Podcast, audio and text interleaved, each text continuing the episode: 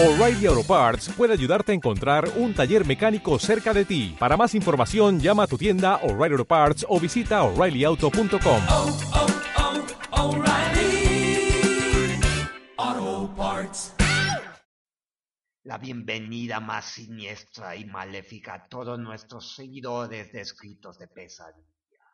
Vamos allá con un tema de American Horror Story en la voz magnífica de Jessica Lange, The Name Game de la segunda temporada de The Asylum. Do you know your name?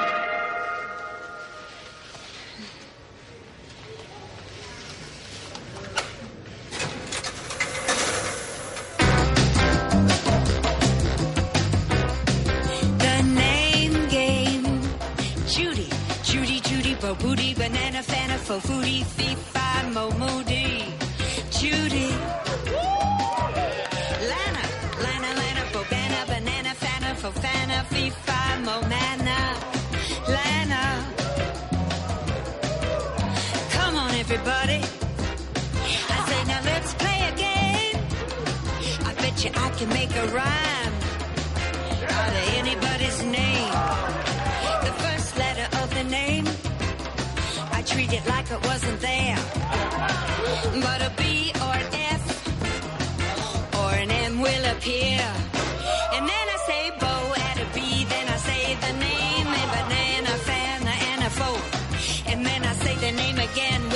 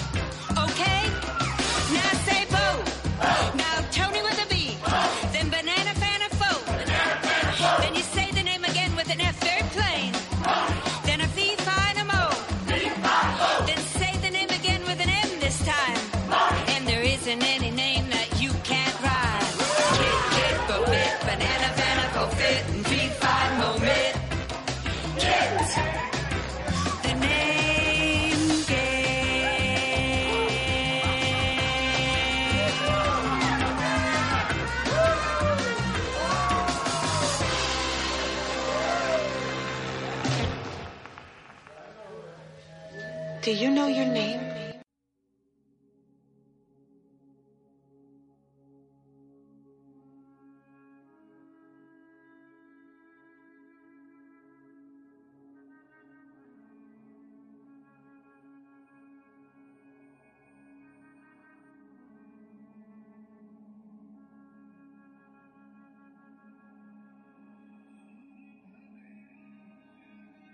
Seguimos aventurándonos por el sendero del bosque, sin luna que los ilumine y nos indique el camino correcto de retorno a nuestro hogar. Ahora vamos ya con el relato de terror titulado La desaparición de Robert Smith.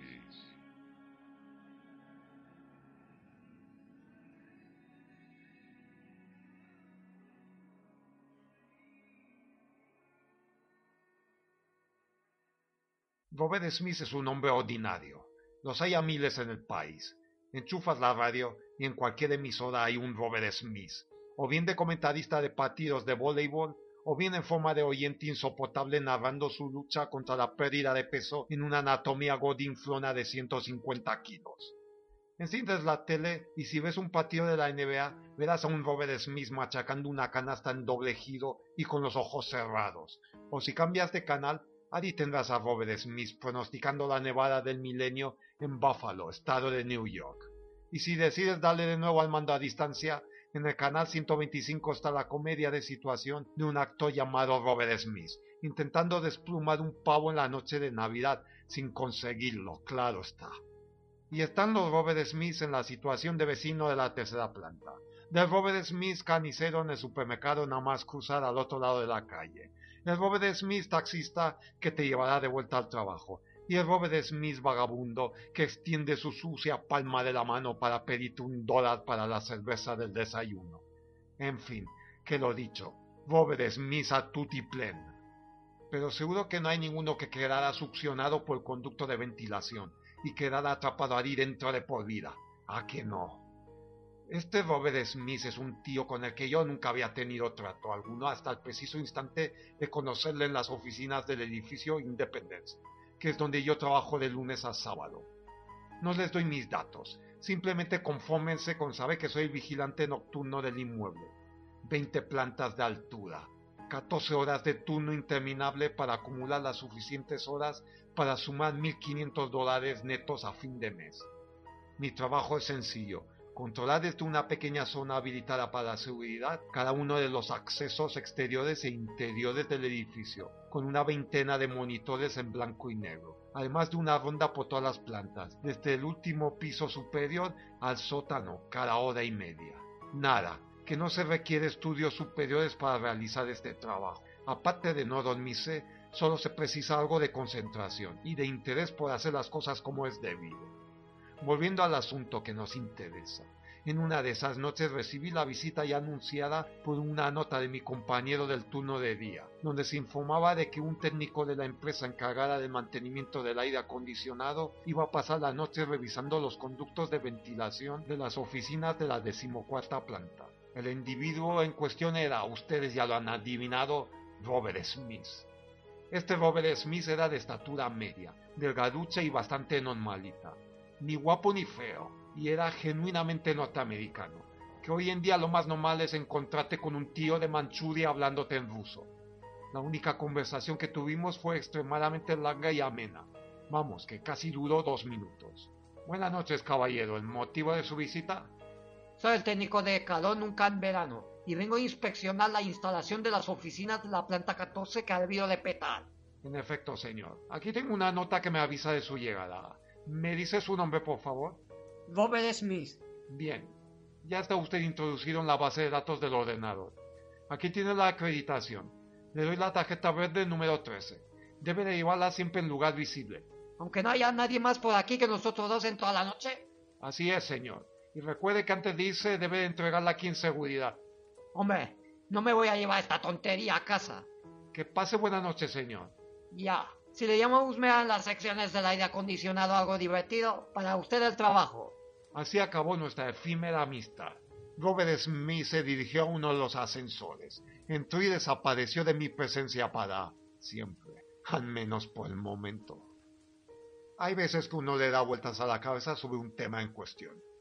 Esto es muy susceptible de suceder en un tipo de trabajo tan rutinario como el mío donde el sonido de las alas de una mosca en pleno vuelo parece una novedad súper interesante. Y más si lo hace al lado de un micrófono encendido del sistema de la megafonía central del edificio. En esas ocasiones suelo divagar acerca de la naturaleza predecible del ser humano. A fin de cuentas, la mayoría de nosotros presumimos de un ego propio al mismo nivel que si fuéramos emperadores romanos, cuando una simple gripe nos tumba a las primeras de cambio y nos da la sensación que entonces no valemos ni para prepararnos un caldo de pollo. No digamos los accidentes tontos, del todo fortuitos, que nos dejan con algún que otro hueso roto. Eso en el mejor de los casos, que en el peor la palmamos y ya nadie se acuerda de nuestra fama elevada al cubo. Me imagino que Robert Smith hubiera estado de acuerdo conmigo en todo esto y más a partir del instante en que contemplé por el monitor 12 cómo se encaramaba en la escalera plegable para retirar una de las rejillas del conducto de ventilación de una de las oficinas del piso 14. Se le veía muy hábil con el uso del destornillador, tanto que sin querer consiguió desequilibrar la escalera, quedándose medio introducido en el hueco, con las piernas colgando de mala manera. Pensé, este tío es más gilipollas, que si cambia de oficio y se mete a la política, se nos forra. Cuando patalearon las piernas y tiró la escalera, le pegué un buen puñetazo a la mesa. ¡Demonios! Me obligaba a tener que subir a echarle una mano, encima en el intermedio de una ronda recién vencida y la nueva pollera. Apaté mi sabroso emparedado de pavo con lechuga, estaba el régimen y me desplacé hasta el ascensor. Cuando llegué al piso 14, miré la hora en el reloj y asumí que el pobre desgraciado ya llevaba casi cinco minutos colgando como un pelele por la abertura del conducto de la ventilación. Si encima tenía claustrofobia, a lo mejor me lo encontraba en pleno ataque de histeria. Corrí a buen paso para acotar el calvario del operario de la empresa de mantenimiento de la instalación del aire acondicionado. Con las prisas me equivoqué de oficinas. En la segunda intentona, esta vez acertada del todo, nada más adentrarme pude ver la escalera tirada sobre la moqueta del suelo y el hueco vacío del conducto. El muy ladino había conseguido introducirse de alguna manera por la abertura y debía de estar dentro del tramo de conducto de ventilación. Me situé justo debajo, apatando la vejía caída sobre el suelo con mi pie derecho. Señor Smith, está bien. ¿Acaso necesita ayuda para salir ahí adentro? le pregunté. Su contestación me llegó metalizada y alejada de aquella entrada, como si hubiera ido avanzando y estuviera en otro nivel de la instalación. ¡Ayuda! Dijo. Dios, necesito que me saque de aquí. El tono fue decayendo, hasta quedarse en un murmullo casi inaudible. Usted es el técnico, ya me dirá en qué forma puedo hacerle de ayuda, le hablé en voz alta, haciendo bocina con mis manos para que así pudiera oírme. En esta ocasión no me llegó su respuesta. Simplemente pude percibir un movimiento lejano sobre el metal del conducto, seguido de un aviso en la central de alarmas. Al notar su cambio de posición en el interior, se había disparado una alarma volumétrica dada la sensibilidad de la misma. Tuve que dejarle para bajar de prisa y corriendo a las dependencias de seguridad para anular el falso aviso, evitando que viniera la policía en vano. Aunque bien pensado, como aquel inútil no consiguiera salir del interior del sistema de ventilación, no me quedaría otro remedio que recurrir a sus servicios, y seguramente a los bomberos. El panel de las alarmas estaba ubicado en la pared izquierda. Al teclear el código de anulación, me quedé mirando de frente al conjunto de monitores.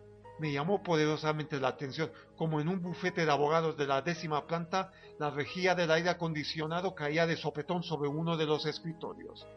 Naturalmente deduje que era Robert Smith, tratando de salir por ahí. Lo maldije mentalmente, y de nuevo me encaminé al ascensor con la intención de llegar al piso décimo. Tardé poco más de cuatro minutos en adentrarme en las dependencias de Morrison en Douglas Abogados.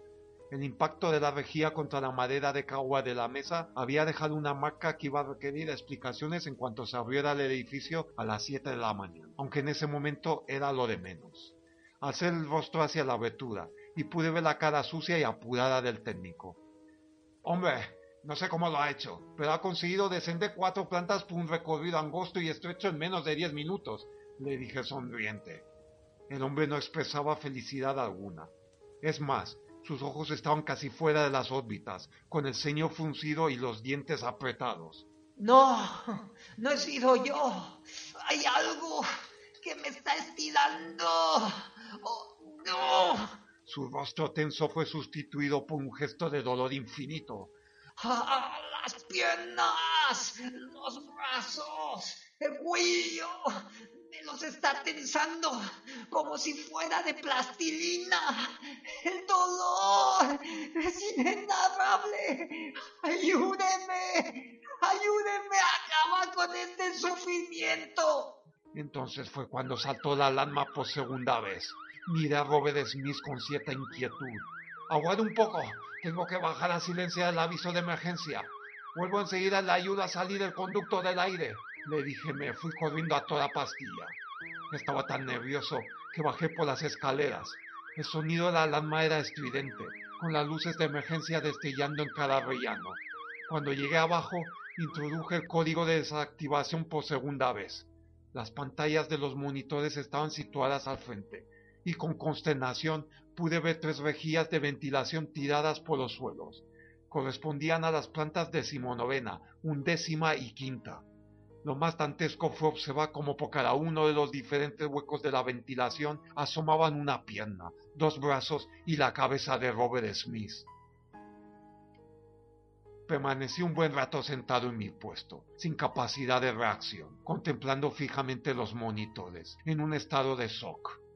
Pude ver cómo los miembros dejaron de moverse espasmódicamente pasados unos diez minutos, para luego ser recogidos hacia el interior de cada conducto.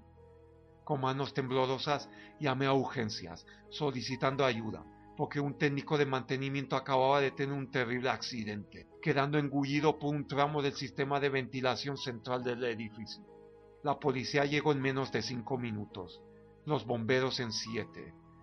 Todo cuanto puedo decir es que pusieron todo su empeño en localizar el cuerpo de Robert Smith, guiándose por las grabaciones de las cintas de seguridad. Tras dos días de intensa inspección, manteniendo el edificio acordonado y cerrado tanto al público como a los propios arrendatarios de las oficinas, se dio a Robert Smith por desaparecido en extrañas circunstancias. Obvio es decir que solicité un cambio de aires. No me interesaba seguir mirando por los monitores las cámaras de vigilancia donde por última vez vi al señor Smith asomarse de manera simultánea desde distintas plantas del edificio.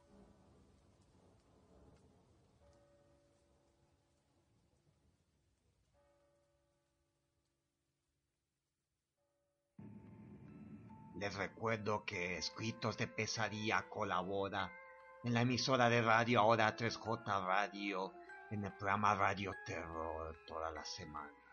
Estamos en Twitter como Robert el Yankee, en Facebook, Pinterest, Evox como Escritos de Pesadilla e igualmente en SoundCloud. Ahora ya vamos también con la página web que puede ser visitada en www.escritosdepesadilla.com. Ya nos despedimos con el siguiente tema del grupo 30 Seconds to Mars Attack.